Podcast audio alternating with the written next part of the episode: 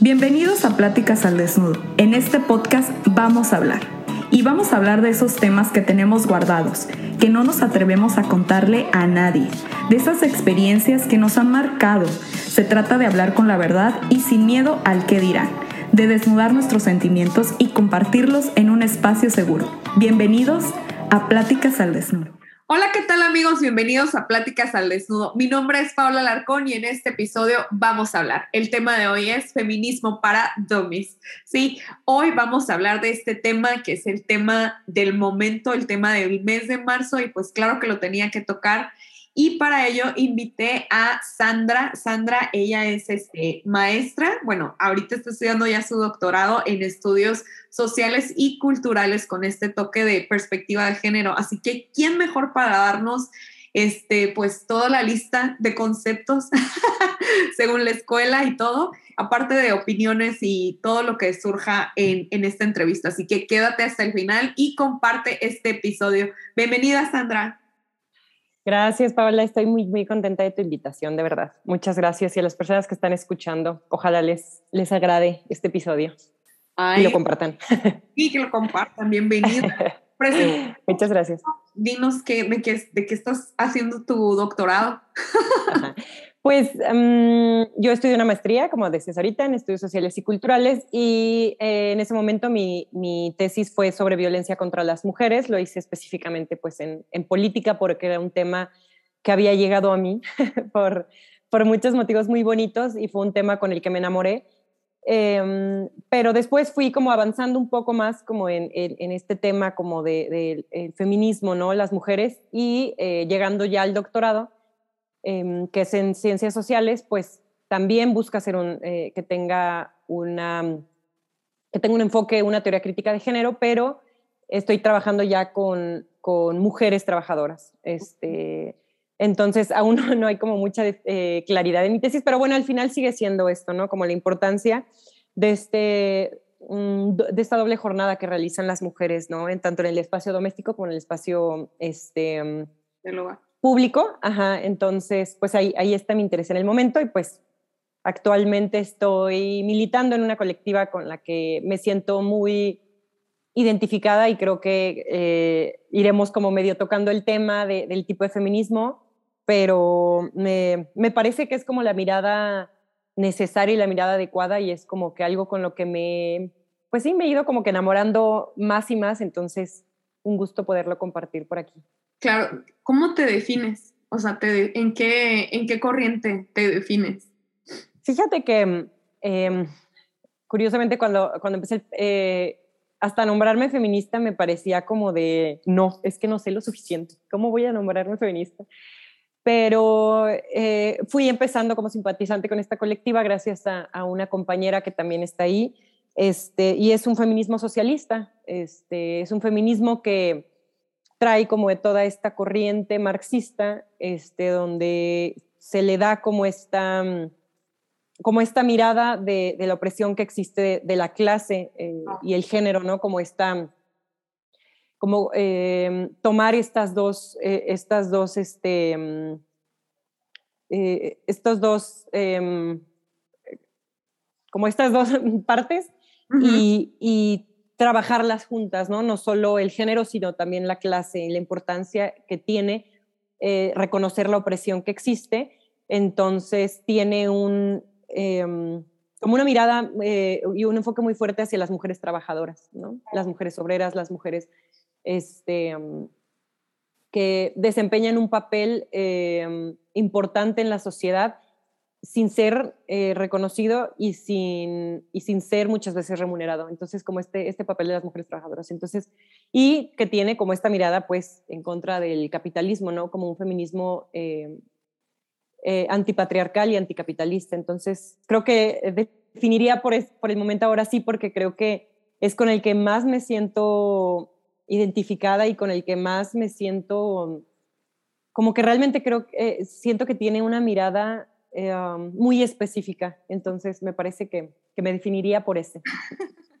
Perfecto. Hay muchos tipos de, de feministas. O sea, yo digo, también así como tú, a veces digo, soy feminista. No, no soy feminista. Yo no, yo no milito o no tengo un grupo, no tengo, o sea, no tengo nada, pero sí, sí muchas formas de pensar me agradan.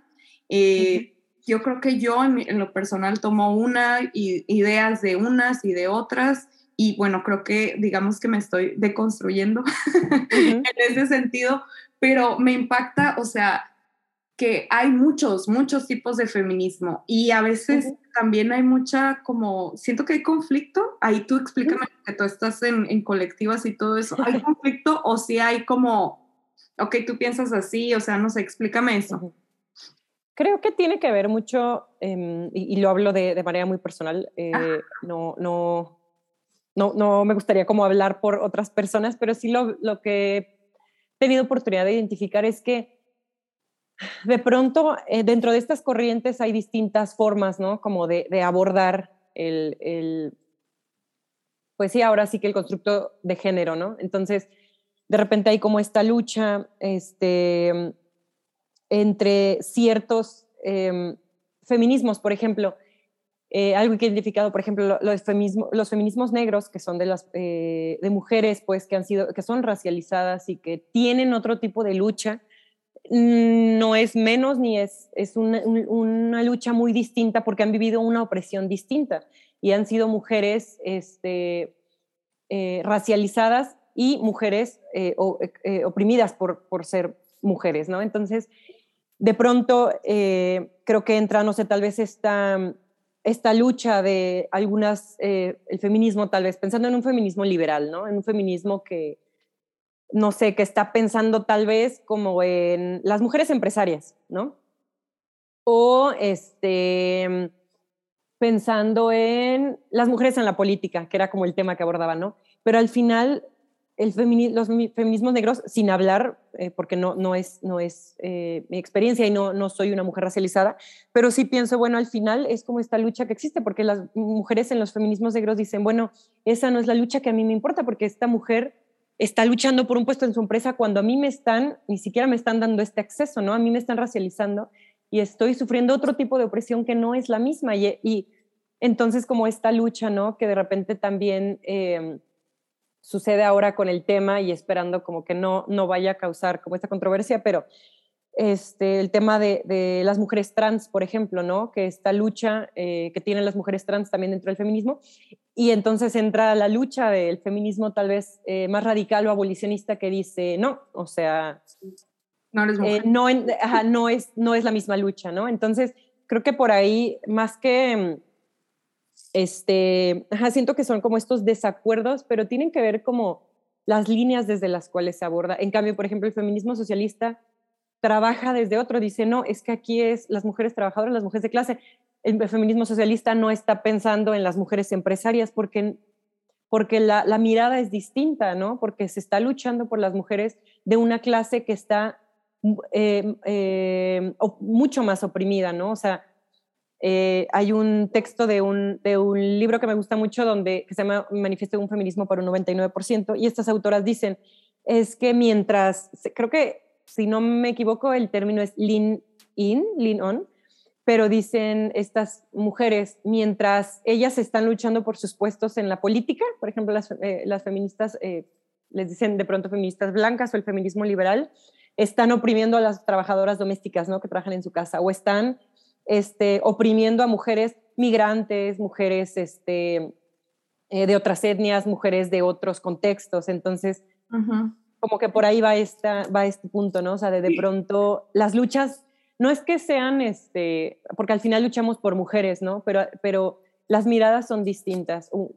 Eh, una vez leía en un, en un libro, por ejemplo, el feminismo comunitario, tampoco tengo la experiencia, pero leía, por ejemplo, a las mujeres en el feminismo comunitario no tienen ese interés de, por ejemplo, em, como tendríamos, no sé, en, en otros contextos, el, el, aborto legal, por ejemplo, ¿no? porque las mujeres en los contextos comunitarios, ni siquiera, las mujeres en contextos comunitarios luchan junto con sus compañeros, ¿no? O sea, entonces su lucha no está enfocada en un aborto legal porque ni siquiera tienen el acceso, ¿no? Porque están, están trabajando más en que sus comunidades dejen de ser tal vez em, eh, oprimidas, ¿no? Que dejen de ser, este, mm, eh, no sé, eh, explotadas, ajá, que, que, las dejen. Entonces, creo que tiene que haber ahí, ¿no? Sabes, como que al final las miradas son distintas. Entonces, de pronto eso puede crear como una lucha muy grande. Sin embargo, creo que algo que, que, noté mucho, por ejemplo, en mi experiencia en, en este último 8M, creo que eh, más que fortalecer el feminismo, más, más bien más que debilitar el feminismo, creo que, pues sí, o sea, al final como que aleja a muchas mujeres también y hay mujeres que dejan de nombrarse feministas por toda esta lucha que puede existir, ¿no? Y, y, y en, en, en, lugar de ir construyendo tal vez este feminismo que sea mucho más fuerte y mucho más sólido, de pronto ganan ideas que, a mi parecer, la verdad, hay hasta discursos que parecen mucho como antiderechos. Entonces, creo que sí hay que, este, como identificar cuáles son eh, nuestras luchas y cuál es la importancia. Entonces, como para no dejar que eso realmente como que divida, ¿no? Porque al final creo que es cuando más pueden entrar como los, eh, los grupos antiderechos como a querer, a querer meterse dentro de esos espacios que notan que empiezan a ser divididos. Claro. Oye, ahorita que estamos platicando todos estos tipos de, de ser de feminismo, es, vamos a definir feminista, feminista es estar, o sea, del lado de las mujeres y, del, y peleándonos con los hombres, o sea, ¿qué es feminismo? Creo que yo, em, una como definición que me ha quedado muy clara es como esta, em, reconociendo como las, em, como estas diferencias que pueden existir entre hombres y mujeres, pero pensando que las mujeres puedan tener una equidad, o sea, en, en, los derechos o en un, una vida que sea también digna para las mujeres, ¿no? Entonces, como está no solo la igualdad, sino la equidad entre hombres y mujeres, para que las mujeres podamos vivir una vida mucho más, eh, tanto libre de violencia, pero una vida plena y mucho más libre. Entonces lo pensaría así, como, como esta lucha no contra los los compañeros varones, como se, se, dice, sino eh, tratando de luchar, porque también es contra como este sistema, ¿no? O sea, no es contra ellos, sino contra el sistema, contra todo un sistema en el que estamos inmersos hombres y mujeres. Ahorita que dice sistema, la palabra de moda, el sistema patriarcado. patriarcal o... El sistema patriarcal. Explícame qué es eso, o sea, explícamelo porque yo entiendo una cosa, pero luego fulanito dice otra cosa, entonces estoy súper confundida. ¿Qué es el sistema patriarcal? El sistema patriarcal. Pues al final, eh, ya ves que te decía hace rato, yo siempre saco la teoría, pero me gusta como para... Pero, adelante, mm, adelante. O sea, entendamos como, el como la teoría, a ver, aviéntame la Traigo aquí mi... la, definición del diccionario y luego ya nos vamos como a la... ¿Qué es, que de verdad realmente? O sea, ¿qué es en la práctica? Ajá, porque de verdad me pasa, y, te lo comentaba de repente en la academia es mucho como, ¿pero quién lo dijo? Pero no, lo leíste, entonces si por ahí se me sale, no crean quienes están escuchando que como, ay, sino que ya, de pronto como que las formas nos agarran.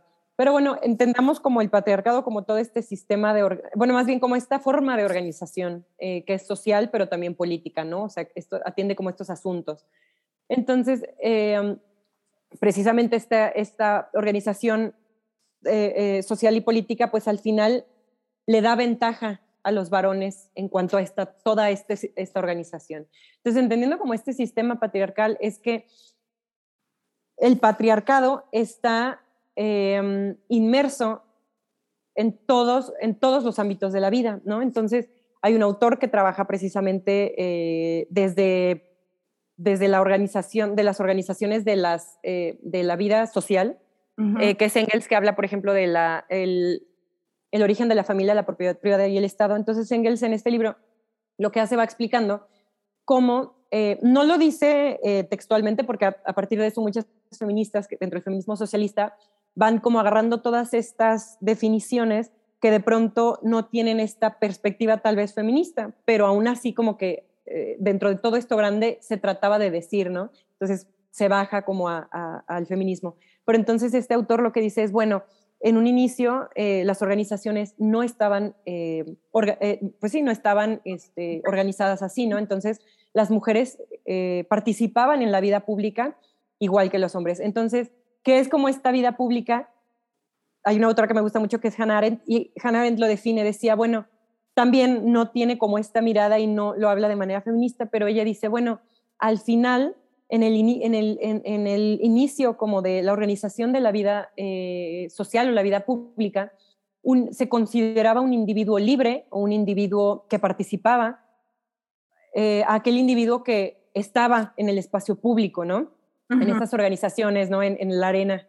Entonces participaba, ¿no? Y se tomaban decisiones. Pero ¿qué pasaba? O sea, como cronológicamente, bueno, eh, en un primer momento Engels dice, bueno, estaban todas esta organización, de pronto cuando se instaura la familia monogámica, que es la familia que conocemos actualmente, que es como este, de, una, sola, o sea, de una sola pareja, este, en esta familia monogámica, eh, no recuerdo textualmente cómo lo dice, pero sí es como el fin de, como del, del rol femenino, o sea, es, como el fin de, la toma de decisiones, porque entonces se, se, queda relegada al espacio doméstico y ahí le corresponde como las tareas de la reproducción, ¿no? Y las tareas domésticas y las tareas de la reproducción, del cuidado, de la crianza.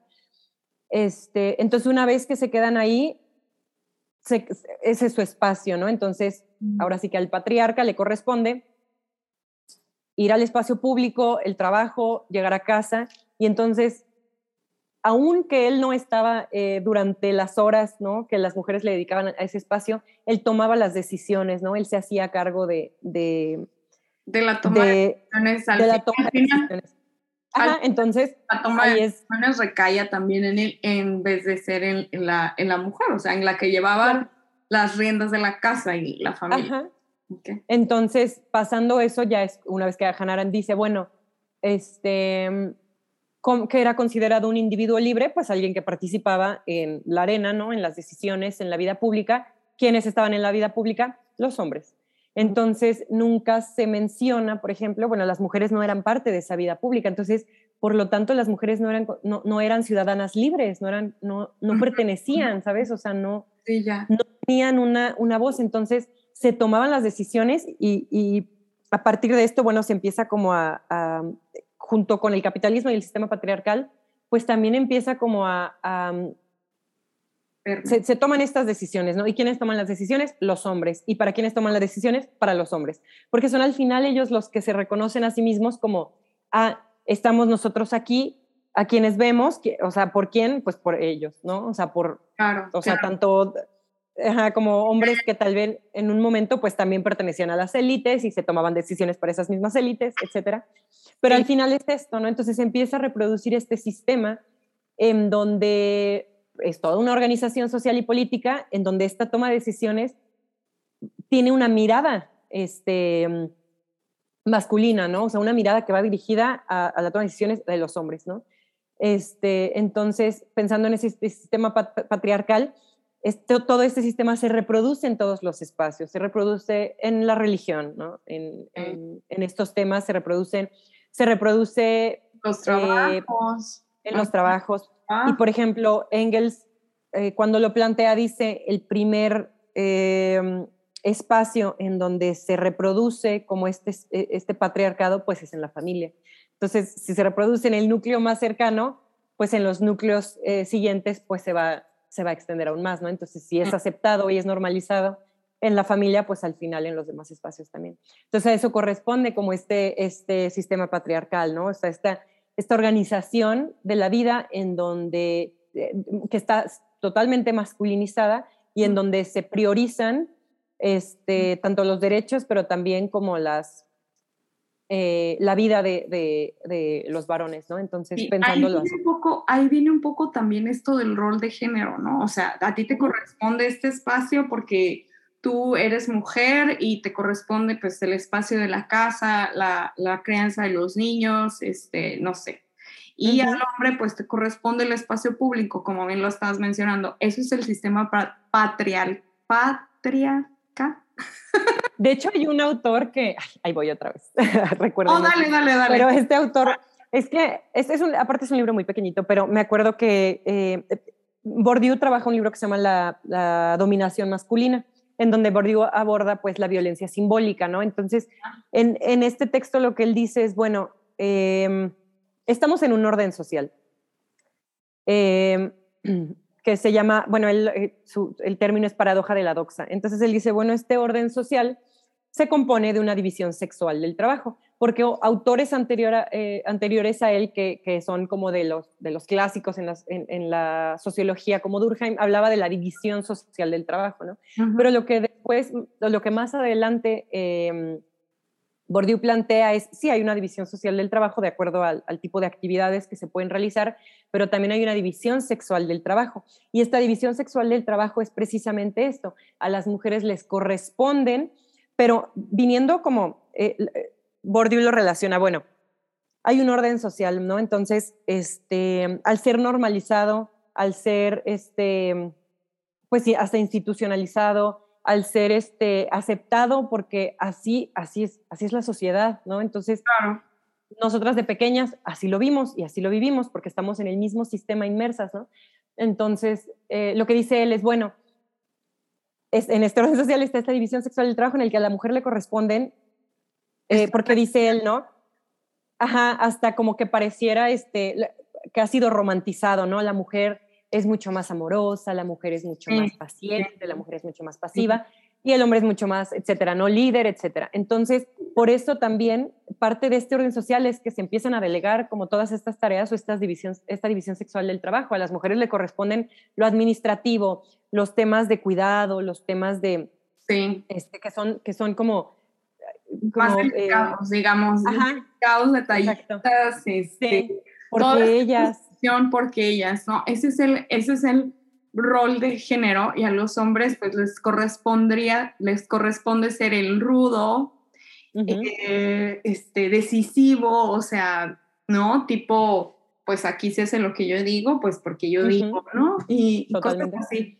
Pero creo también a ellos, bueno, ahorita vamos a, vamos a esa parte, pero es mi punto de vista, creo que también ahorita, al menos para los hombres, y este, o género que, que sea eh, incluyente, es también una presión súper fuerte, porque también los hombres tienen, o sea, tienen su corazoncito, chavos, o sea, también les gustan las cosas, algunos, ¿no? O sea, no, no, no estoy hablando por todos porque tampoco quiero generalizar, ni tampoco las mujeres son todas detallistas y delicadas. Y los hombres también no todos son rudos y, y, y machos, ¿no? También también tienen necesidad de llorar, pero también está mal visto por la sociedad que el hombre llore, por ejemplo, esta frase. No, es que los hombres no lloran, pero las mujeres sí, ¿verdad? Entonces... Es que al final creo que... También para, para ambos géneros, o sea, esta, este rol social, digamos.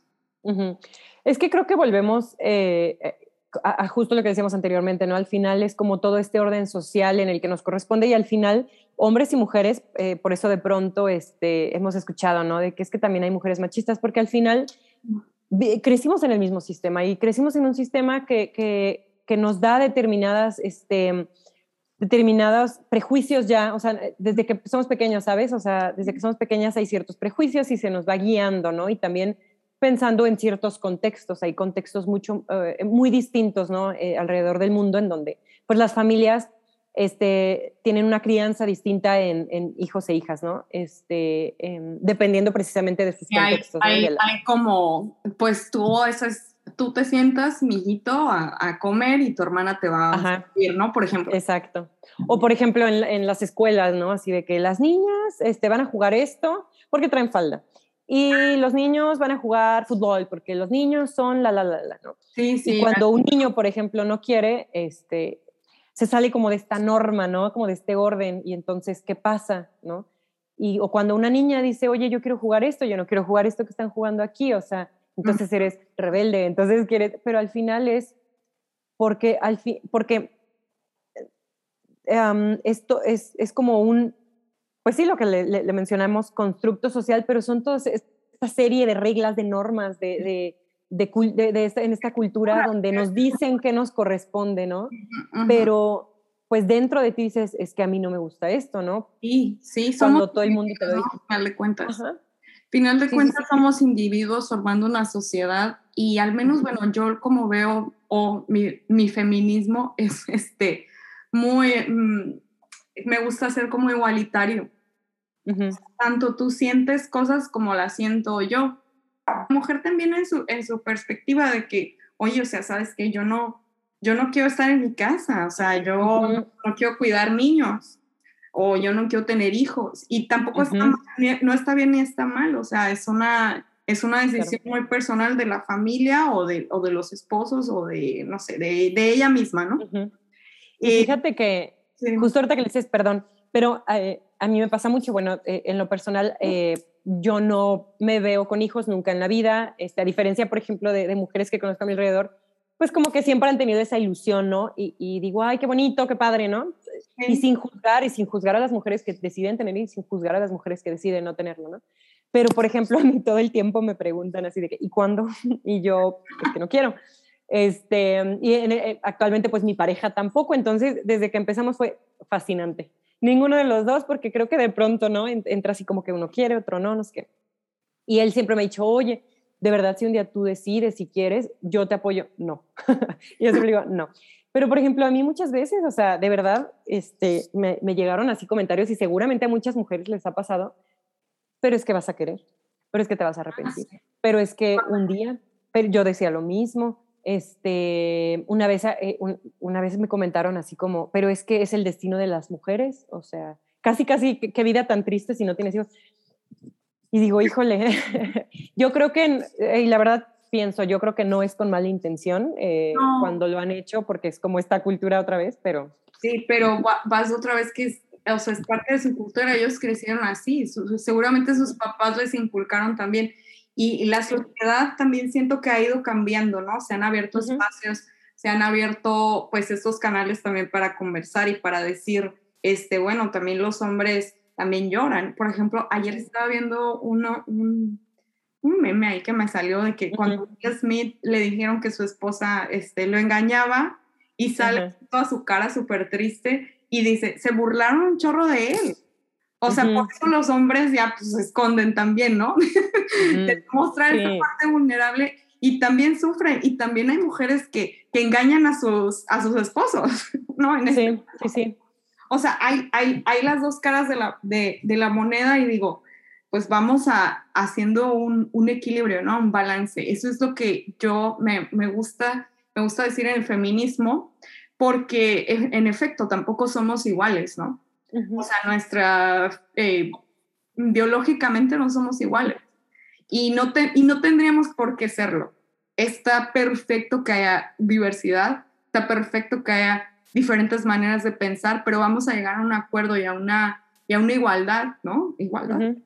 Una equidad este, con nuestros, digamos, usando nuestras ventajas o nuestras habilidades para para el bien común, ¿no? Eso sería para mí este, mi, mi tipo de, de, feminismo, que igual también respeto a, a, las, pues muy radicales o comunistas, lo que sea. Creo que lo que viste al principio de también de las mujeres que han sido eh, racializadas, pues vienen de otro contexto, ¿no? Ya ahora sí que nosotros estamos hablando de nuestro privilegio. Desde nuestros, también desde nuestros espacios. sí, sí, sí. Desde nuestro privilegio y vamos a defender pues la causa que a ti te corresponde, como a esta mujer que está en los espacios públicos, que también mencionaba al principio, y que pues está defendiendo su derecho de, pertenecer a un espacio político. Ajá, que hace que se sea, de que se visualice o que, que de ellos y está representando a muchas otras mujeres, pero a su vez dices, pues está oprimiendo a otras.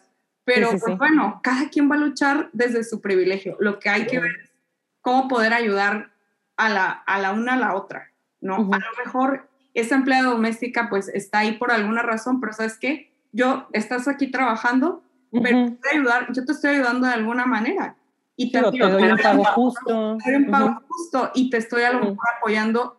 Este trabajo doméstico te permite ir a tus clases, te permite, no todo el tiempo, no toda la vida vas a estar acá, es también un escalón, ¿no?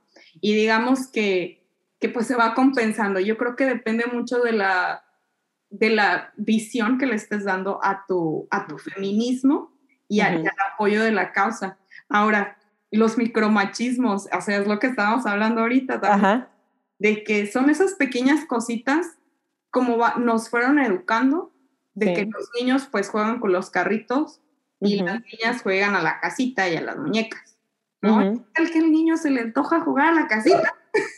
Sí, sí, sí.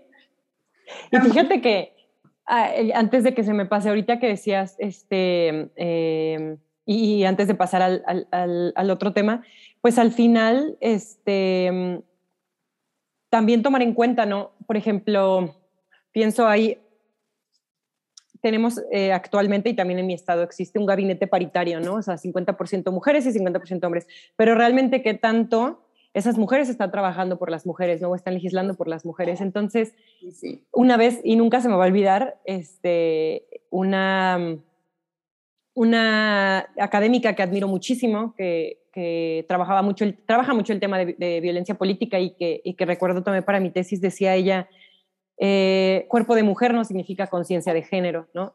Entonces, ella decía, eh, y recuerdo mucho, y me acuerdo que la cité porque, eh, y hasta en Twitter me puso así de, ay, gracias, ¿no? Pero me acuerdo que ella decía, por ejemplo, cuando yo estaba muy, te digo, estaba muy metida en ese tema, y, me, y decía ella, bueno, yo esperaría que las mujeres que están dentro de estos cargos, sabiendo que hay muchísimas más mujeres atrás, porque todo lo que conocemos y lo que leemos y todos los avances que tenemos ahorita son mujeres que, bueno, lo cargaron y lo cargaron, lo cargaron, en, aparte épocas donde era muchísimo más difícil, ¿no? Y se enfrentaron a, muchísimas cosas. Este, entonces, el, que, hasta el que tú y yo podemos estar platicando ahorita, fueron mujeres que trabajaron por mujeres, ¿no? Que lucharon por derechos de las mujeres.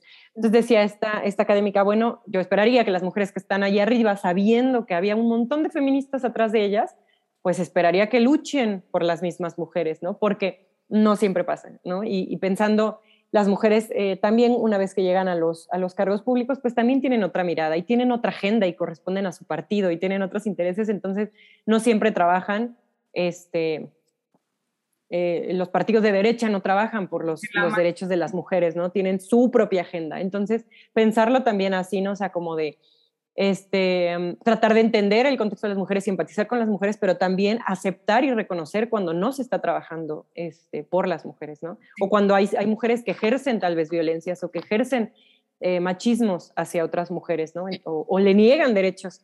Entonces, pensarlo este, también como desde esa parte.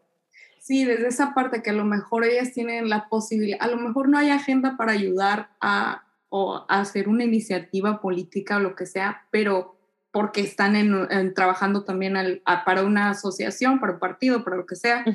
Pero también hay, creo que hay formas que se pueden seguir ayudando a las demás mujeres que puedes contribuir, dando trabajo, dando una asesoría, orientando. A lo mejor no te corresponde como, como un cargo público, pero sí como un cargo personal. Y creo que eso es algo que a lo mejor a algunas mujeres se les olvida llegando a, estos, a estas instancias de poder, porque tienen, un poder que pues ahora sí que un privilegio que otras, que otras no. Sí, sí, sí, sí, tal cual. Y que a lo mejor, también...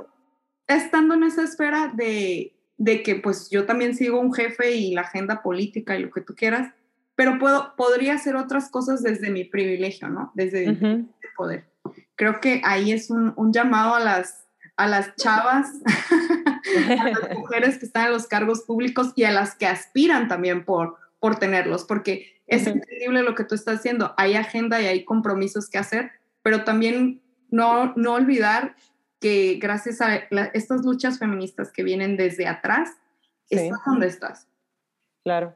Y fíjate que un punto que tocaste hace unos momentos, pero y, y, se me olvidó abordar y que me, me encanta porque también eh, lo decías, ¿no? Como desde mi feminismo o desde, y que lo platicamos hace un rato, ¿no? Como de tal vez este, yo no estoy en una colectiva, tal vez no sé qué.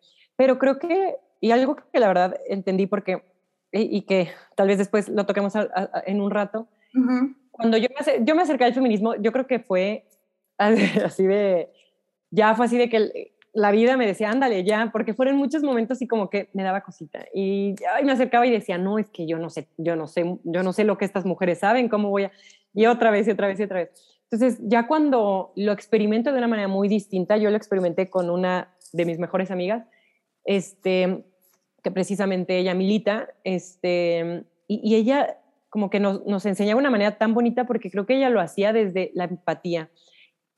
Y está, mira, preparada teóricamente como no te imaginas. O sea, es brillante, brillante y está súper preparada. Pero también ella entendía que antes de su teoría también estaba como la empatía, ¿no? Entonces, y algo que decía mucho en, el, en, un podcast anterior, que creo que nunca se me va, nunca se me va a olvidar, porque aparte soy una persona muy empática, era como, eh, sin empatía la teoría no sirve de nada, y es la realidad. O sea, porque también podemos tener toda la teoría y decirnos, no, yo soy la feminista más preparada y yo soy no sé qué, pero si yo no estoy empatizando con mi compañera que está al lado, porque tal vez sin romantizarlo, ¿no? O sea, como de, ay, es, ay, es que no. sí Ajá, pero desde una empatía de decir, ok, este, esta persona o esta mujer, yo no, yo no comparto con ideas de ella, pero yo no tengo por qué lastimarla, yo no tengo por qué afectarla, yo no tengo por qué, etcétera, ¿no? Entonces creo que también respetar. Cada una de las, ajá, hay muchísimas mujeres y creo que todas conocemos mujeres que son feministas sin siquiera nombrarse y sin siquiera este, reconocerse todo el trabajo que hacen, porque creo que también el feminismo y, lo hablo de, lo digo de manera muy personal, creo que también es accionar desde nuestros espacios este, cercanos, porque, híjole, podemos, hijo, podemos escribir un libro y podemos estar en, dar cátedras y podemos marchar y todo, pero si yo no estoy, este, o, lo que te decía hace un momento, ¿no? Y si yo estoy oprimiendo a la persona que trabaja conmigo, o si yo estoy eh, racializando a, a, mujeres que no están dentro de mi, de mi espacio, o de mi contexto. Este, entonces, creo que también este, es muchísimo, mucho, o sea, es más, bien valiosísimo el trabajo que hacemos desde, desde nuestros espacios personales, ¿no? O sea, para poder llegar a una acción colectiva también necesitamos trabajar desde nuestros espacios personales. sería, yo creo que eso sería como que lo primerito que tendrías que estar haciendo. ¿Qué estás haciendo tú contigo primero y luego, o sea, cómo puedo yo ayudar a la, a la otra persona, ¿no? Y como dices, a lo mejor va a haber alguien que definitivamente no, no me cae bien o no, no simpatizo con sus ideas, pero pues tampoco me voy a, o sea, como enfrentar o bueno, tú tendrás tu, tu, tu política, tus, tus ideales, ¿no? Y respetarnos. Y si está en mis manos poder ayudar a alguien más, ese, ese es mi caso y se los digo a todos, chavos, yo de verdad, manos abiertas. Si yo te puedo ayudar, yo, yo lo voy a hacer yo lo voy a hacer. Y seas hombre, mujer, este, trans, lo que tú quieras. no me parece, si me parece una injusticia lo que te está pasando y si crees que yo te puedo contribuir en algo a tu causa, yo lo voy a. O sea, yo te voy a apoyar. Se los digo de verdad y de corazón. Todos, así también, Sana. gracias. Este, gracias, gracias. Yo los voy a apoyar. Ahora se me hace bien, eh, ahora sí que radical, cómo pasamos de esta cultura, de estos micromachismos al feminicidio. Es un tema que, ay, calla, de, de verdad, que yo me pesa, me pesa mucho y, por mi parte no, no, no, he sufrido, o sea, cercanas, personas cercanas a mí, pero verlas desde, desde lo lejos, verlas luchar, verlas este, pedir justicia, eh, me conmueve muchísimo. Y, siento que de esta cultura micromachista, micromachismo al machismo y a la cultura en general, se pasa a los feministas, se pasa a los feministas. ¿Tú qué, ¿Tú qué opinas al respecto? Justo ahorita que eh, lo mencionas, hay un, hay un libro. no, pero es muy bonito, pero es, es, es muy, muy, muy bonito. Es un, eh, aparte es, es, ilustrado. Es de una autora que se llama Erendira Derbez, que muchas mujeres ya lo conocen, que es este, de hecho se llama, eh, no son micromachismos, o sea, como que en grande está micromachismos, como no son, precisamente por eso, porque, este, porque, eh, y la verdad, otra vez, eh, no quiero poner palabras en la boca de la autora y, no la puedo citar textualmente porque no tengo el libro a la mano, ¿no? Pero eh, una de las cosas que ella dice es, bueno, es que no son micro, porque detrás de, ese, de eso esconden un montón de carga, ¿no? O sea, machista. Entonces, justo ahorita lo que dices, eh, también una vez escuchaba eh, a una activista que precisamente trabaja con, mujeres este, víctimas de violencia. Entonces, ella decía, es que la violencia no se experimenta en el primer día de la cita, sino ninguna mujer estaría con un hombre violento. Claro. O sea, inmediatamente detectas y te vas, ¿no? O, identificas y sales corriendo. pero no se identifica porque precisamente se compone de todas estas eh, violencias eh, diarias, ajá, simbólicas, ¿no? Estas violencias este, que se experimentan en el día a día y que se normalizan, ¿no? Y que dejan de, dejan de, porque también creo que un, un gran peso, y lo, lo, mencionaba en un podcast anterior en el que también me invitaron a participar, donde está como todo este sistema, porque creo que, sin, sin este, trivializar la palabra, pero creo que el, sistema tiene mucho que ver dentro de, todo esto. Pero, por ejemplo, en, todas en, todo este machismo, ¿no? Llegando a, una, a algo mucho más grande, una violencia física o algo tan grave como un, feminicidio, este, y sin, igual sin, sin, sin tratar de, este, de, hablar por el trabajo que hacen otras mujeres eh, precisamente con eh, víctimas, pero sí pensando, bueno, al final todas estas este, violencias que se ejercen en el día a día tienen todo un sistema que las soporta, ¿no? más bien un sistema que las respalda, un sistema que las aplaude, que, las, que no solo las acepta, sino las, las replica, ¿no? Entonces, todo este sistema permite, entonces, y, y, y es, o sea, este, esta, este sistema cultural, todas, todo este peso cultural que tiene, pero también el sistema institucional lo permite, ¿no? Y, lo, y, y te digo, no solo lo permite, lo aplaude, ¿no? Y, y, no quiero como generar controversia, pero sin irnos tan lejos, ¿no? Hay instituciones tal vez como la religión, tal vez, o, o instituciones como este, otros espacios donde son como normalizadas, ¿no? Entonces son como de que, ay, pero es que tú también, o sea, y cosas tan cotidianas, de verdad, uno pareciera... Pero uno, que lo buscaste para sí. que sea la fiesta. Mira, de, tú lo no buscaste, es, ¿para qué le contestas? Sí creo que no es en vano esta, esta, este himno que hicieron la colectiva Las Tesis en Chile, ¿no? Hace, hace un par de años, donde decía como, pues la culpa no era mía, ¿no? Este, y habla como, ellas dicen, ¿no? Son los policías, son como todo, o sea, porque al final es como eh, todo, este, todo este sistema que lo permite, ¿no? Y lo respalda y dices que, pues es su culpa, es que, como dices, ¿no? Y estas acciones cotidianas, por eso es tan importante como, este, cosas tan simples como el lenguaje, ¿no? Como, como los medios, por ejemplo, algo que eh, soy comunicóloga de formación, entonces recuerdo que, eh, pues al final en, en, una nota, este, pues lo importante es, pues, le dice, ¿no? Como el, el encabezado, ¿no? Eso es como lo importante en una nota. Entonces en una nota, si te están diciendo, este, um, mujer engaña a su esposo y él la mata, pues obviamente tú te vas a centrar y lo que te va a llamar la atención es decir, pues ella lo engañó, ¿no? Uh -huh. En algo tan simple, entonces, y a mí me fascina ese, ese tema, ¿no? Por ejemplo, de, de, de pues ahora sí que el, el, el, periodismo con una perspectiva de género, porque qué diferencia sería como nombrar primero al agresor o la acción antes que culpar o victimizar, revictimizar a, a, a las mujeres, ¿no? Entonces, perdón si me salgo de repente mucho del tema, pero sí creo que tiene que ver con todas estas acciones cotidianas, estas violencias cotidianas, estos machismos de todos los días que llevan a una acción así. Y, y que la fomentan, que la fomentan. Sí. Y que nosotros... Pareciera hasta como que sociedad, sorprende. Sí, y que también nosotros uh -huh. como sociedad este, lo permitimos. Uh -huh. O sea, como, dicen... O sea, ahorita del encabezado, mujer este, engañó a su marido y este la mata. Y tú, ay, pues sí se lo merecía, ¿no? O sea, ¿qué onda?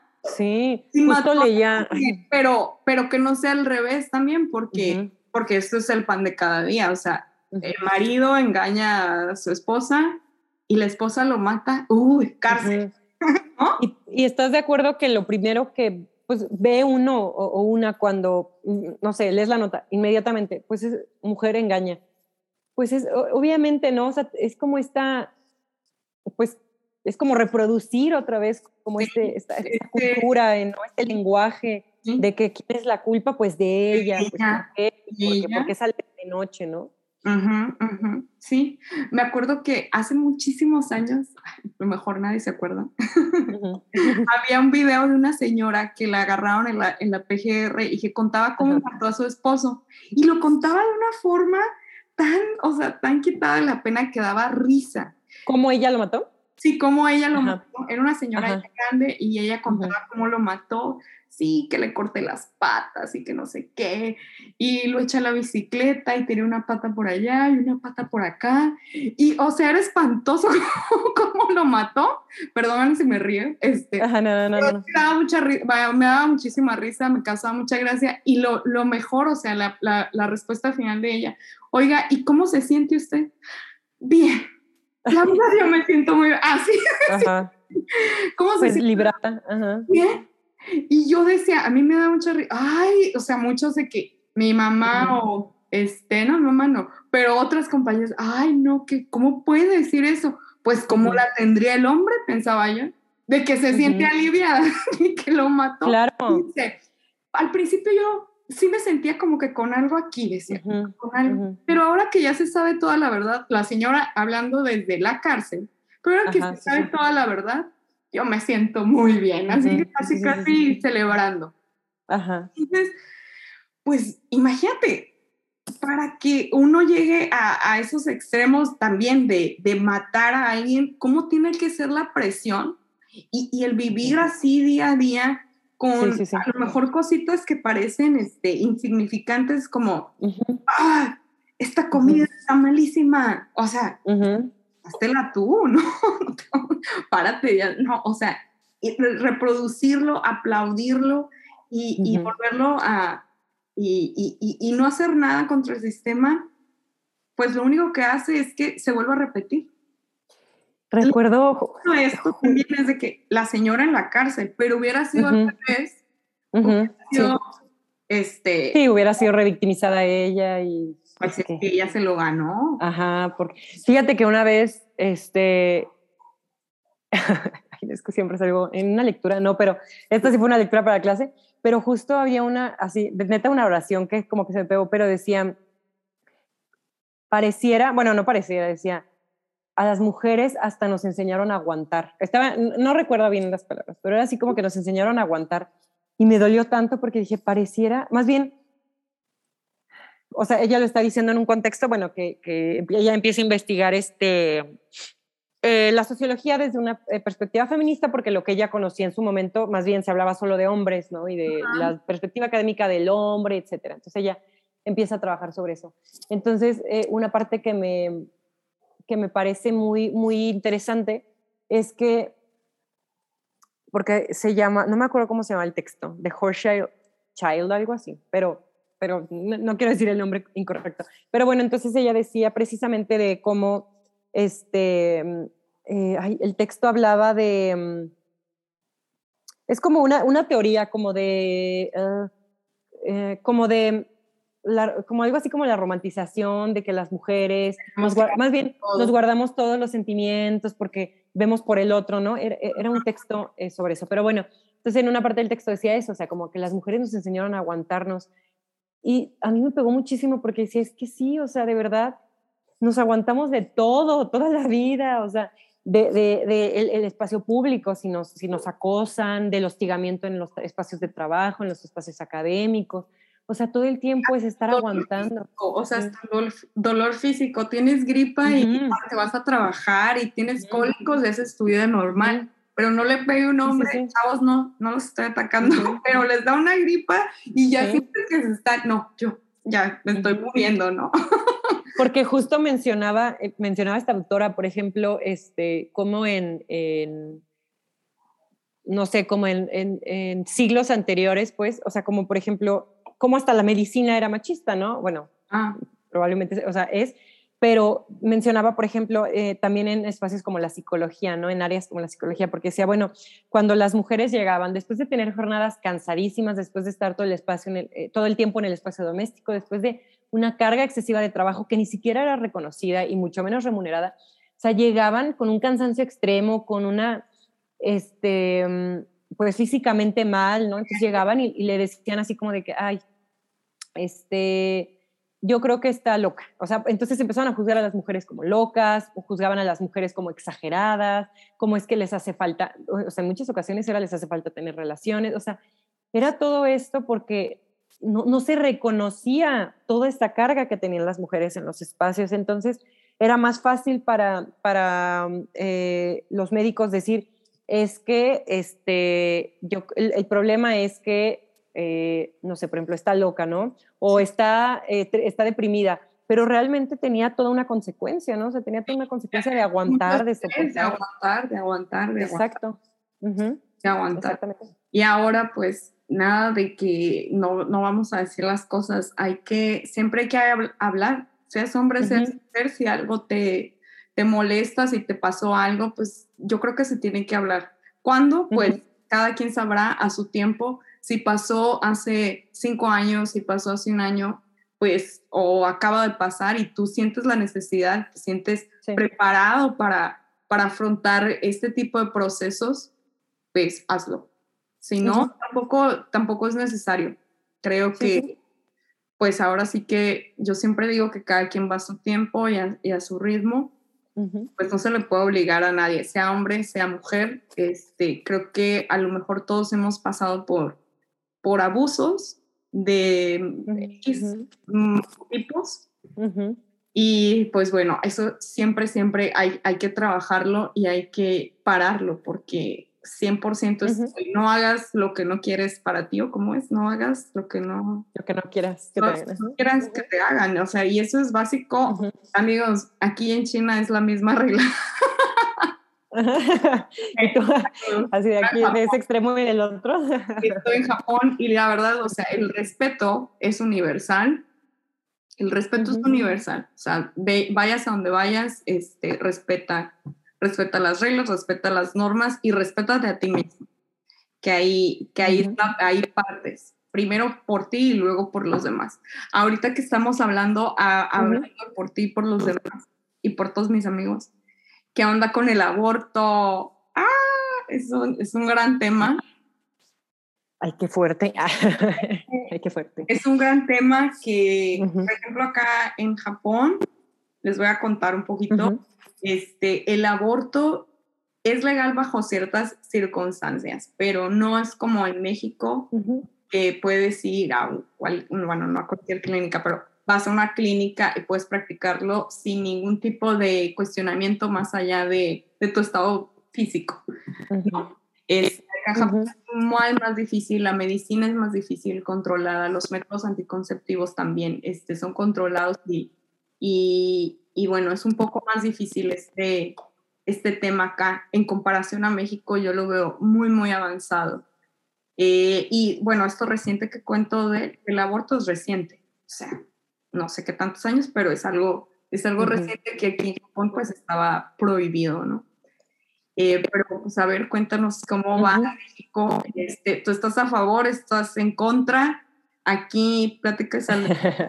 no, amigos, yo estoy a favor. O sea, de una vez les digo que yo estoy a favor. Y no sé. Cuéntanos, por favor. Y creo que, este, creo que lo que lo mencionas, digo, si nos comparamos, ajá, tal vez con, con otros estados, este, de otros países, perdón, este, probablemente eh, podríamos decirlo, ¿no? Que, hemos avanzado, sin embargo, son muy pocos los estados en, en nuestro país que, eh, bajo todas las causales, este, se puede, ¿no? O sea, se puede tener el acceso a, a un aborto eh, legal y seguro. Pero yo creo que uno de los grandes, eh, o sea, un gran paso que dimos en, en, nuestro país el año pasado fue cuando en la Suprema Corte de Justicia ¿no? se declara inconstitucional la criminalización. Sin embargo, todavía va más allá, ¿no? ¿no? Yo no soy una experta, yo no soy, eh, hay mujeres como que son activistas, hay mujeres que trabajan este, como acompañantes, hay organizaciones que se dedican 100% a eso, entonces creo que ellas lo viven ¿no? y lo experimentan, pero creo que desde una parte personal, evidentemente yo sí, yo sí considero que, que mm, más bien yo sí me, eh, me, considero a mí misma este, pro, pero pensaría como pro decisión, porque creo que algo que siempre hacen los antiderechos, los grupos antiderechos, es como estigmatizarnos, es estigmatizar, porque mira, es estigmatizan las marchas, este, siempre estigmatizan a las mujeres feministas, hay un, o sea, una carga enorme por, este, hacia nosotras, ¿sabes? O sea, es como de, yo me nombro a mí misma feminista, pero tengo un hijo, decido, porque estoy decidiendo sobre mi cuerpo, estoy decidiendo sobre mi plan de vida. No que muy feminista, o sea, entonces como todo el tiempo este estigma, ¿no? O sea, o, sea, esta carga, este prejuicio sobre qué debemos hacer, sobre, eh, digo, nosotras con, con, o sea, o qué decisiones tomar. Entonces creo que una de las cosas que se, se, se ha eh, intentado o, que se ha puesto sobre la mesa es decir, bueno, empezando por el lenguaje, no hay que cambiarlo, porque nosotras como feministas eh, que estamos a favor del de, aborto, nosotros también somos pro vida, porque estamos a favor de la vida de las mujeres que quieren una vida digna para ellas, ¿no? una vida plena, que están a favor de, más bien que tienen un plan de vida y que buscan ser acorde con eso, ¿no? Entonces, desde ahí, ¿no? O sea, como, eh, ¿por qué estigmatizarnos y decir que nosotros somos, porque se, tiene toda esta carga, ¿no? O sea, como hasta la palabra aborto de repente este, asusta o de repente pesa, ¿no? Y, entonces es como, ajá, decirnos a nosotras como, eres pro, me acuerdo que una vez una persona me dijo, eres, qué triste, eres pro aborto, o algo así me dijo. Y le dije, no, soy pro decisión. O sea, porque, y en Estados Unidos, bueno, eh, no sé si en otras partes del mundo, pero en, inglés es pro choice, ¿no? O sea, ah. porque es precisamente esto, es como, Estoy a favor de, y fíjate como qué importancia el lenguaje, creo que una de las cosas que me parecen importantísimas. Quiero corregir, quiero corregir, entonces, entonces yo Ajá, decisión. Este, no, y, independientemente de eso, hay muchas feministas que, que de repente usamos, o sea, que usamos por aborto, pero empezando por ahí, o sea, porque estamos a favor de la decisión, estamos a favor de la decisión de que cada mujer haga con su cuerpo lo que considera para ella lo más adecuado, o sea, lo que considera para ella de acuerdo eh, a su plan, no solo hasta de salud, no solo... Sí, su contexto en general. Ajá, ajá a su plan de vida, a su plan, a su, plan económico, ¿no? O sea, creo que engloban muchísimas cosas eh, el decidir tener hijas o hijos, ¿no? Entonces, repito, definitivamente yo sí estoy mm, a favor y yo sí considero que estoy, o sea, soy 100%, porque una de las grandes, este, y aparte es de las grandes luchas de las mujeres desde hace muchos años, pero yo creo que una de estas este, formas de limitar o de, o de seguir teniendo el control sobre las mujeres es a partir de los cuerpos, ¿no? Porque tú le puedes dar a las mujeres el derecho a votar y tú les puedes decir, ay, somos 50% mujeres y 50% hombres y les damos el acceso, o sea, así como se los concedemos, ¿no? Y nosotros, ay, somos bien buena onda y miren, hasta les hicimos un espacio para ustedes pero no me dejas decidir sobre mi, mi propio cuerpo. Sí. O sea. Sí, sí, y eh, ¿sabes qué es lo peor para mí? Bueno, del caso, y creo que eso en México, pues qué bueno que, que va mejorando, que se considera un, un, o sea, un homicidio, una mujer puede ir a la por eso. Y es, no, y te dicen eso, ¿eh? Miles de comentarios llegan así. Al final del día, o sea, al final del día, el aborto existe. Al final del día, hay mujeres a lo largo de toda la historia de la humanidad que lo han practicado, que lo han hecho. Y qué es lo que se está, qué es lo que yo veo y que se está eh, luchando con eso, es de que sea seguro, de que sea seguro para ti, para que no te vayas a morir y porque no, no, tienes, no tendrías por qué ir a la cárcel por eso. Sí, sí. Porque, y creo que también... Bueno, es tu cuerpo, es tu decisión y creo que también voy a tocar un tema a lo mejor muy sensible, pero es mi forma de pensar. Amigos, a chavas sobre todo, si no quieres tener un bebé, imagínate toda la carga que trae ya consigo ese, ese individuo, ese ser ahí del rechazo, del odio, de, todo, de, todo, de todos los sentimientos negativos que puede estar dando la mamá para que se convierta en un ser humano horrible y nefasto. sí, sí, sí. Como los que ya hay muchos, no lo tengan. Y aparte, qué fuerte, justo eso que dices, porque al final también, o sea, sufren las mujeres con un embarazo no deseado y sufren las infancias también. O sea, qué, qué, qué egoísmo pensar como de que lo tenga a toda costa porque ¿no? O sea, porque defendemos las dos vidas. Pero ¿desde qué lugar lo vas a tener? Ok, Exactamente. ya decidí, ya decidí tenerlo, pero no me lo voy a quedar, pero lo voy a tener desde el lugar de que del amor, de la aceptación, de que te acepto, de que estés aquí en esta vida, pero este, yo no me identifico como tu madre. Sí, sí, sí.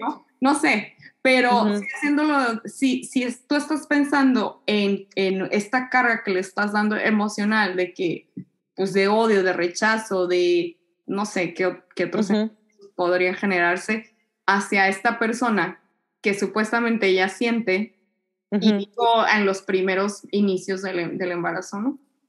este, le estás dando toda esa carga, ¿para qué?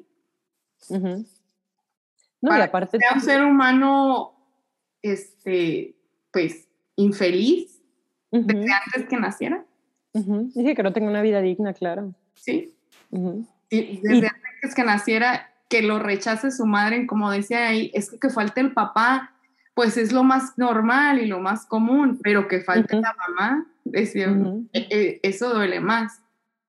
Y que falte la mamá de una, de una forma tan fea, o sea, del, desde el rechazo de una madre. es, y aparte, y es que ay, siento que hay muchísimo eh, prejuicio, muchísimo estigma alrededor de, de eso, porque para empezar, pues la decisión de, de, de tener un hijo o hija, pues al final le corresponde a, a quien, a quien lo, lo, lo, lleva, ¿no? O sea, empezando por ahí. Pero, o sea, de, pronto entran como todos estos, este, estos, estos juicios, ¿no? Hacia las mujeres. O sea, una, este, ¿por qué no también toma la decisión el padre? Porque, y, ah. siendo bien sincera, si son cifras hasta institucionales, o sea, no es como que una las, las inventa, o sea, las cifras que de los hombres que cuidan o que se dedican a las, a, las, tareas del cuidado y la crianza como las mujeres son muy pocas, o sea, son muy pocas a diferencia de las mujeres. Este, quienes llevan toda esta carga también, o sea, todo este juicio sobre ser madres o, hasta cómo ser madres, son las mismas mujeres, ¿no? O sea, este... por nosotras mismas también, eso, O sea, aquí unas, veces, unas veces yo les pido a todas empatía y que y para eso está este espacio para que también si alguien quiere venir a platicar conmigo de Provida, yo uh adelante encantada. Se trata de hablar las cosas como son y lo que hay y con todo el respeto también para, para los que son Provida, porque pues bueno, también entiendo esa parte de, de pues es un ser humano o en proceso de ser un ser humano que así no, es, no está bonito, este, no sé, su fe religiosa, que creo que eso también influye muchísimo al final en la toma de decisión de, la mujer y, del entorno que tiene, y puede influir mucho su fe eh, religiosa. este, pero al final de cuentas, eh, como te digo, pasa. Entonces, este tema debería sí ser de agenda pública y debería de, llegarse a, mejores arreglos, a mejores acuerdos y, pues pro, pro decisión. Yo, si tú lo quieres tener, es, muy tu derecho, sí, pero amigos, qué feo tener un niño para maltratarlo. Sí, sí, sí. O para... Para deshacerse con él, porque casos se han visto, y no, no voy a decir maltrato infantil, en Japón y en, todo el mundo. y no solo para maltratarlo, ¿sabes? O sea, como eh, pensando, ¿no? En una mujer que es obligada eh, a ah. gestar, ¿no? Y que es obligada a tener un, un o, a que sea madre. Y, pensándolo, ¿no? O sea, puede convertirse en, en, eh, en, una madre amorosa, puede no serlo, o sea, al final, ¿no? Puede ser un, una, puede tener una infancia feliz, ¿no? Si tiene una hija e hijo. Sin embargo, creo que al final, o sea, es como regresar a lo mismo, ¿sabes? O sea, es de que, eh, y como quitarle todas estas como, por ejemplo, de pronto, ay, es que, este, a ver, una niña violada, a ver, vamos a empezarlo por ahí. Es que si lo dejamos otra vez en que solo sean casos de violación, se, se, se, permite solo bajo esa causal, o, se, o, se, o más bien se, mm, se permite o, se, o, solo bajo eso, se queda todavía el estigma, ¿no? Así de, ok, bueno, una, o sea, y, bueno, pasa. Y, escuchando esa incoherencia, ¿sabes? Entonces, ¿por qué? Porque me he topado con comentarios así de personas antiderechos que de pronto es como de, pero bueno, o sea, si, si, fue violada, entonces sí, o sea, entonces, ¿cuál es la diferencia? ¿No? O sea, ¿cuál es la diferencia? Entonces, ahí sí, pero en este caso no, ¿no? O sea, o, las dos vidas o no, según... ¿Sabes que también otro, otro punto importante es que, bueno, ahorita las clases sociales, ¿no? Las chavas que están en la cárcel por, por abortar son chavas que con bajos eh, recursos económicos y te aseguro que las chavas de sociedad o niños sí, sí, sí. Uy, no puede salir embarazada y la mamá y el papá la llevan a la clínica y aborta y que no pasa nada porque pues dinero, ¿no? Pero la chava que no tiene recursos, que se practique un aborto en su casa, va a la cárcel. No, y aparte, por ejemplo, de pronto eh, está como, hay, hay este estigmas, ¿no? De pronto hay hasta comentarios de que no, es que este, si una mujer aborta, eh, tiene un daño psicológico. Este, una vez escuché de un legislador aquí guanajuatense. Y yo, ay, Dios mío, señor, este, y tengo conocidas que se han practicado abortos y es así de, no, en lo absoluto, nada, nada, nada, nada, ni en nada físico. Cada cuerpo es diferente, cada mujer experimenta distinto, pero también como siempre tenerlo bajo Mm, como bajo ese respeto hacia la decisión que se toma, porque creo que también como de repente criminalizar, por ejemplo, o, este, o, o em, como señalar a las mujeres que, que, que, que, no quieren abortar, ¿no? Por ejemplo, feministas que no lo deciden, ¿no? Entonces, volvemos a lo mismo, o sea, como es decidir sobre tu cuerpo, ¿no? Hay, hay una colectiva que me encanta que es de Cancún, que una vez sacó eh, una, una publicación que decía como decidir sobre mi cuerpo no es un delito, porque al final es decidir sobre tu cuerpo. Tomes la decisión que tomes, o sea, quieras tenerlo, quieras tener cinco o no quieras tener ninguno. Y recuerdo una vez que vi un documental, este, no sé si lo has visto tú porque eh, me llama la atención porque justo es de, creo que es en China, si no me equivoco, el documental que se llama One Child Nation no, fíjate, no Está súper interesante. De pronto siento que tiene tintes medio, medio asiáticos. De derecha, ajá, medio, pero al final, hacia el final, al final, como cierra el documental, me parece así, dije, ay, yo, yo me quedo con esto, o sea, es valiosísimo. Eh, ajá, porque haz de cuenta que trata como de estas políticas de control de natalidad en China en los años, no me acuerdo en qué, en qué, en qué época fue. Este, entonces, pues para el control de natalidad se pedía que solo tuvieran un, un hijo, y ya ves que se, criminal, o sea, se, se criminaliza mucho o se, hacia las mujeres, ¿no? O sea, eh, si tenían mujeres, este, las escondían, había mucho tráfico como de, de adopción hacia otros países, este, em, las abandonaban a las niñas porque tener niñas era no digno para, para la nación, porque necesitaban, porque frente al capital es reproducir esta fuerza de trabajo y necesitan varones, ¿no? O sea, necesitan varones. Ese es un documental, ajá. Este, entonces empieza a platicar sobre todo esto, ¿no? Entonces está muy fuerte. Y de hecho, la, la persona que lo está narrando, no recuerdo su nombre porque eh, no está en mi idioma, evidentemente, ajá. pero su nombre, ajá, su nombre, si, si no me equivoco, en, en, o sea, traducirlo significa algo así como no digna, se me ocurre, ¿no? O, o, sí, o algo, algo negativo, una connotación. algo súper negativo. Ajá, o sea, por ejemplo, yo me llamo Sandra y no sé, mi, mi nombre significa así de que no te quería tener, algo así, algo así, es súper fuerte. Entonces lo empieza a platicar y empieza a platicar su vida a la familia. Pero bueno, entre todo eso, una vez que se controla la natalidad en esa época, entonces el, el, el régimen dice, ¿sabes qué? Ya pueden tener dos. Pero haz de cuenta que estás hablando de todo un sistema, entonces cuando solo te, permitía, te permitían tener un hijo, principalmente varón, medios de comunicación, había publicidad y no sé qué, y entonces tú salvabas la nación, porque tú tenías un hijo y entonces tú apoyabas a la nación, ¿no? Mm. Entonces era así como, ay, los que tienen un hijo son orgullosos y son así, la, la, la. Entonces pasa todo esto, se controla, entonces dicen, ¿saben qué? Ya, ya, tengan dos, porque ya, ya no hay niños.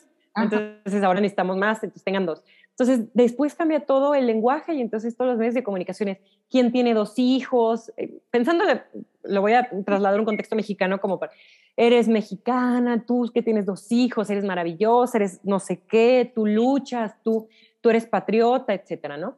Entonces, este, pasan de, casi casi tener hijos en clandestinidad o hijas en clandestinidad a, a ya poderlos, pero bueno, el punto es que pasa todo esto, entonces la chava empieza a contar, pasan experiencias de cómo era el régimen, cómo vivía la gente, cómo ella fue escondida, cómo había muchísimas eh, niñas en adopción, niños en adopción. Entonces al final, de verdad, cerrando el documental, la chava lo cuenta porque ella ya vive en Estados Unidos. Ajá. Este, mm, eh, y en Estados Unidos, eh, pues el aborto es legal. Desconozco la verdad bajo qué causales, pero, pero es legal. Ya ves que hay, hay este, organizaciones, ¿no? Y hay hasta, em, pues sí, hay como organizaciones que, difunden como todo esto. Ajá, entonces, este, ya, al final la chava eh, lo platica, entonces dice, dice algo así como, qué curioso, porque primero podían tener uno y después dos, y que ahora estaba en un país donde las cosas eran totalmente diferentes porque a ella no le tocó el mismo contexto que su familia, ¿no? Mm, y decía, este, ah, ya, dice, eh, aquí se, me, se controlaba cuántos hijos tener y acá no. Sin embargo, en las dos son ellos quienes deciden qué puedo hacer sobre mi cuerpo, ¿no? O sea, al final no es si quieres tener cinco, si quieres tener uno, si no quieres tener ninguno, si decides ser, sino que es juzgada la manera en que decides actuar sobre tu cuerpo, ¿no? O sea, ella al final lo que, lo que, lo que trata de, sí, lo que trata de verdad, yo me quedé con eso porque de repente se hay como que está medio, así como que tiene un tinte como que medio, medio conservador en unas partes. Pero justo cuando lo dice ella es como al final ellos deciden qué, qué, hago con mi cuerpo, o sea, y ellos juzgan qué hago con mi cuerpo. Señor, la verdad, este tema del aborto, por ejemplo, acá, bueno, eso es en China, pero por ejemplo aquí en Japón, este, les voy a platicar un poquito, las chavas, los chavos, para empezar, no sé quién casar, para empezar, y de hijos, pues ni hablemos, o sea, si hay muchos matrimonios también que dicen, o sea, estamos juntos, pero no vamos a tener hijos, cosa que me parece bien, la verdad, pero digamos como volviendo al sistema, al país no le conviene, porque ahorita Japón es una nación de viejos, o sea, hay muy pocos jóvenes. Hay muy pocos jóvenes y se estiman menos para, los siguientes, para los siguientes años. Entonces, digamos que la fuerza económica es en los jóvenes, ¿no? En el futuro. Pero pues también eh, a, raíz de eso, pues hay muchas causas por las cuales eh, los jóvenes o los matrimonios jóvenes no quieren tener hijos. Y yo me imagino mucho, es el contexto social, el contexto psicológico que hay acá, que bueno, eso yo lo tocaré en otros episodios y quién sabe, pues, díganmelo, pero el tema de, de soledad, el tema de las horas de trabajo, el tema de no tener tiempo para, para nada, solamente para trabajar. Para una vida, ¿no? Una vida muy, muy estricta, una vida muy, muy estricta, muy...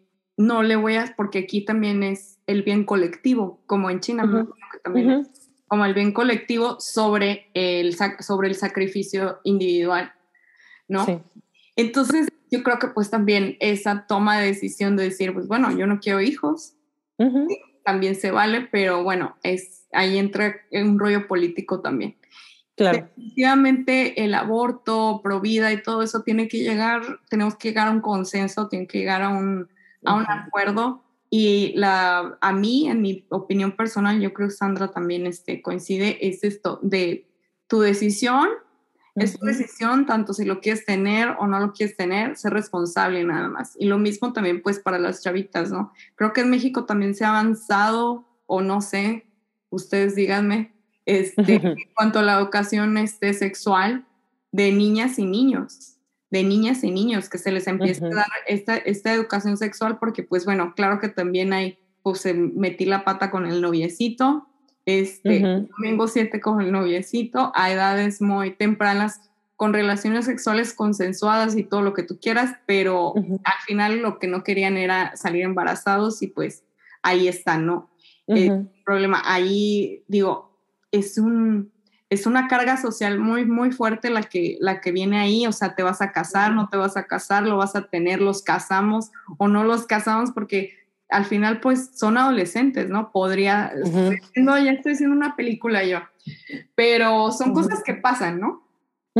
Son cosas que pasan. Y si la, la, niña, o sea, en este caso, menor de edad, posiblemente puede ser una menor de edad, cómo debería de actuarse en, ese, en, ese, en ese sentido, ¿no? Creo que hay mucho tema para discutir esto eh, de la vía legal. Lo que yo los invito a los que nos están, las y los que nos están escuchando, es que siempre partan una de sus ideas, de sus ideales y con lo que ustedes se sientan en paz, porque al final de cuentas, chavas, sobre todo, es su cuerpo. Es su cuerpo, es su decisión, son son sus relaciones con los demás, con su familia y la, la, la solución que a ti te da más paz, pues aviéntate y tómala. Aviéntate y tómala, ya sea para, para tenerlo Porque a veces pasa que la familia no está de acuerdo, ¿no? No lo tengan y la chava es sin nada. Pues, eh, o sea, defiende tu, defiende tu libertad de decisión, defiende tu, tu, autonomía y, y lo, lo, más importante es ser responsable. O sea, eso les llamo a, a las chavas, hay chavos también, que sean responsables, responsables de sus, de sus decisiones y de, y de sus actos y en base a eso eh, tomen sus decisiones de vida. Este, no sé qué más quieras eh, decir al respecto, conclusiones. Pues, agregaría justo el ultimito que decías, este, hay, hay, hay muchas organizaciones de, de, pues sí, de mujeres que se dedican al acompañamiento y a, también como a informar sobre estos temas.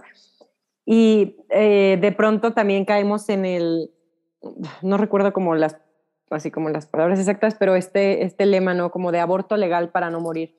Y una de ellas una vez escuchaba y decía, es que no, hay que quitar como que todas mueren en los abortos, o sea, o sea, como quitarle eso, ¿no? O sea, como, y justo lo tengo aquí en mi paliacate, porque dice, ahorita que decías justo lo de, lo de mm, la educación sexual, entonces ellas lo, lo, transforman y dicen, bueno, es que es educación sexual para descubrir, es anticonceptivos para disfrutar, porque no solo los anticonceptivos son para prevenir, sino también son para disfrutar y el aborto, el aborto legal para poder decidir. O sea, no solo para no morir, sino para poder decidir, y quitar este estigma de que es que si el aborto se despenaliza y si, y si se, se, este, se legaliza, entonces todas las mujeres van a abortar y no sé qué. No, o sea, simplemente tengo la decisión, ok, lo hago, no te, o sea, no lo quiero hacer, no lo hago, ¿no? Sino que este, entonces como, pues esto, ¿no? O sea, que también exista esta educación para poder conocer, ¿no? O sea, descubrir, o sea, realmente saber, conocer que estos anticonceptivos sean también para disfrutar y que entonces el aborto legal sea para decidir, no solo para no morir, ¿no? Sino como para poder decidir y que esa decisión se abra sobre nuestros propios cuerpos. Porque una vez este, lo vi una chava que sigo, no me acuerdo quién era, pero me encantó porque decía, ¿por qué el señor de tal partido en, en no sé, me imagino como en Monterrey está decidiendo sobre lo que yo puedo hacer sobre mi cuerpo. Porque él está diciendo en una cámara que no cuando la decisión es mía, él no va a responder por mí, o sea. Claro, claro, él no va a venir a cuidarme al niño, ¿verdad? Exacto, ni te va a mantener, ni te va, o sea, ni te va a pelar. Ni como que qué importante, ¿no? Ni Dios ni nada. Exacto, qué importante es que esas personas allá arriba, teniendo ahora sí que todo el privilegio, todos los espacios, todos los recursos, ellos puedan decidir o tomar o, o, o, decir, ¿no? Argumentar qué es lo que, lo que es correcto, ¿no? Sobre mi propio cuerpo. O sea, sobre, yo pienso sobre mí, Sandra, ¿qué va a opinar el señor que está allá? O sea, si es mi cuerpo, ¿no? Y yo decido y yo tomo, o sea, como me hago cargo de él entonces. Sí, responsable de ti, de tus, decisiones, ¿no? Que también es súper válido lo que tú mencionabas, que sabes que yo, hijos, ahorita no. Y, y no, o sea, yo estoy segura que, que no, y es súper válido. Y, y, yo no juzgar a las que deciden. Y, te haces responsable de eso, de decir, bueno, es que lo mejor después quiero. No, o sea, si, si quiero y no puedo, pues también te haces responsable de eso. Ajá, sí, sí, sí. Pero siempre como decidir. Pero siempre como decidir y en decidir en base a, a, tu contexto social y a tu experiencia. Entonces, chavas, chavos, también hombres, o sea, infórmense, infórmense. Si ocupan estos espacios, tienen esta, este privilegio de, de, estar en un espacio donde haya poder, donde haya decisión, este, infórmense, pregúntenle a las chavas este, y hagan lo mejor para, para ustedes y para su comunidad. Pues partiendo, partiendo de eso, porque también los hombres, este, pues claro que pueden contribuir o descontribuir a las, a las causas feministas y no feministas. Vamos a luchar por una por una igualdad donde tú también, hombre, puedas llorar y no sea mal visto y donde él pueda tener este, todo, el, poder de decisión en la casa y en el trabajo. Como tener esto claro. Sí, claro. Este, Sandra, ¿algo más que quieras agregar? Tus redes, ¿dónde te pueden encontrar? Estuvo súper padre esta plática. Espero no haber aburrido ni haber sido muy, muy, este, perdón, de las, de así me preguntan algo y yo, mande. este, pues estoy en mis redes como Sandra PE, CST. Este, creo que en todas mis redes estoy igual. Este, igual, eh, si de repente a alguien le interesó algunas de, las lecturas que comenté o si acercarse tal vez a este feminismo algo así, pues adelante, yo a mí me, me encanta. Este, y pues sí, mira, y creo que sí me quedaría con eso, ¿no? O sea, nunca pensemos que nuestra lucha individual no sirve, sino pensar como que nuestra empatía y nuestro trabajo también desde lo individual sirve y abona y llega también a lo colectivo. Entonces, creo que me quedaría con eso. Claro, sí. Yo también me quedaría con eso de que poco a poco va contribuyendo y va a servir de algo. Y también, ay, bueno, pero bueno, eso ya es otra, hacer otra plática el pero estaba pensando también no juzgar los feminismos de esas personas que catalogamos como radicales, que van y pintan y pueden hacer destrozos y demás. Creo que también lo hacen desde un lugar de mucha impotencia de mucha frustración y que yo tampoco, yo honestamente no me atrevo a decir malditas porque lo hacen, son espacios públicos. Si a mí me llegaran a arrebatar a mi madre, a una amiga, tal vez a una hija, creo que, y, voy por la vía legal y el sistema patriarcal no me lo permite, creo que estaría igual o peor de enojada y ni siquiera pintaría, tal vez eh, incendiaría las calles, o sea, sería un enojo muy, muy fuerte. Entonces, pues seamos empáticos y veamos, pongámonos en la posición del otro y saber desde dónde, desde qué posición está defendiendo esas ideas, ¿no? Eh, muchísimas gracias, Sandra. Muchísimas gracias, a ti. todos. hasta acá, el episodio, compártanlo, comenten también qué cosas están de acuerdo, qué cosas no, porque de eso se trata eso trata. O preguntas o dudas o, comentarios para abonar la discusión. Recomiéndenos también libros, documentales. Este, yo estoy contenta de que Sandra nos haya compartido toda la, bibliografía, que yo tampoco. Las referencias, ay no, ay, no de repente digo ya, ya, ya. no, está súper bien, me encanta porque es conocimiento. Acuérdense que el conocimiento es poder. Entonces, muchísimas gracias, muchísimas gracias. Gracias a ti. A nosotros nos encuentran como Pláticas al Desnudo y nos vemos la próxima. Bye bye. Adiós.